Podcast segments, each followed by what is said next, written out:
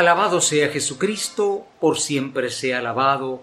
Hermanos, sigamos durante todo este año a Cristo, siervo de Dios, modelo de obediencia amorosa al Padre.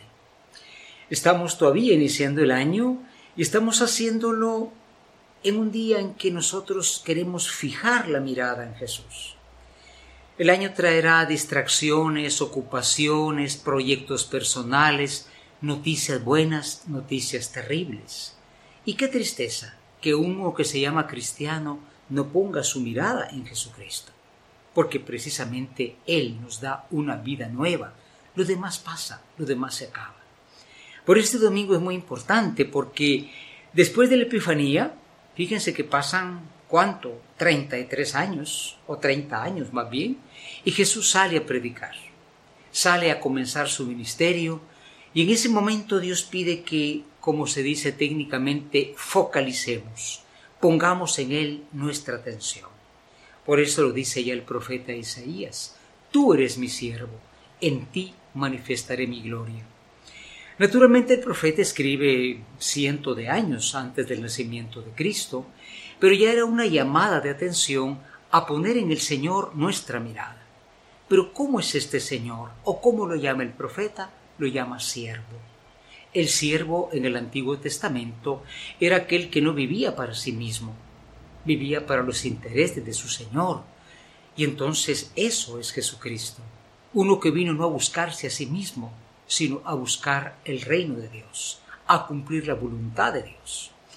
Qué importante porque el Salmo también lo indica, ¿no? Señor, aquí estoy para hacer tu voluntad.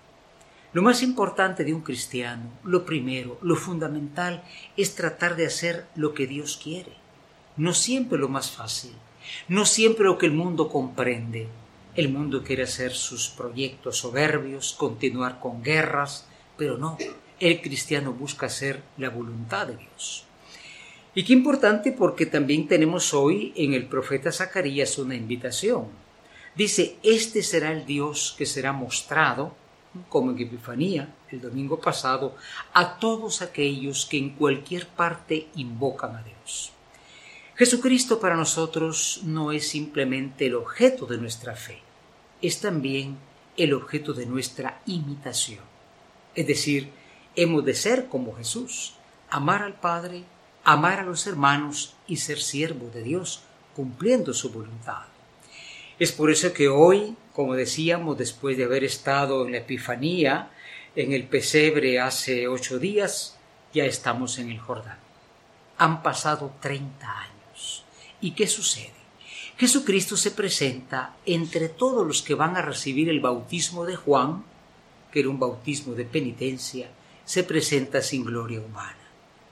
Él está en la fila de los que se van a bautizar con agua, bautismo quiere decir baño, no necesariamente ir al río a hacerlo o al lago, basta que se haga con agua en la iglesia católica. Y ante todo Jesús toma un bautismo que él no necesita, porque él no tiene pecado, pero con ese baño él asume nuestros pecados. Por eso Juan, cuando lo ve, dice, este es el Cordero de Dios. En los sacrificios antiguos, el día de la expiación de los judíos, se tomaba un cordero un cordero y sobre él venían todas las culpas de Israel y ese cordero pues era, era sacrificado, ¿no? En lugar de nosotros, en lugar de nuestros pecados. Lo importante es que la palabra cordero se dice lo mismo que siervo. Ebed quiere decir el que obedece. Iniciemos entonces este año nosotros también con el mejor deseo. Señor, que me haga, se haga cada día tu voluntad y no la mía pongámoslo en cada página de la agenda, hacer la voluntad de mi Padre, no de mi dueño, no de mi gerente, de mi propietario, de mi Padre que me ama, y ser como Jesús, que en todo fue obediente a gloria de Dios Padre. Amén.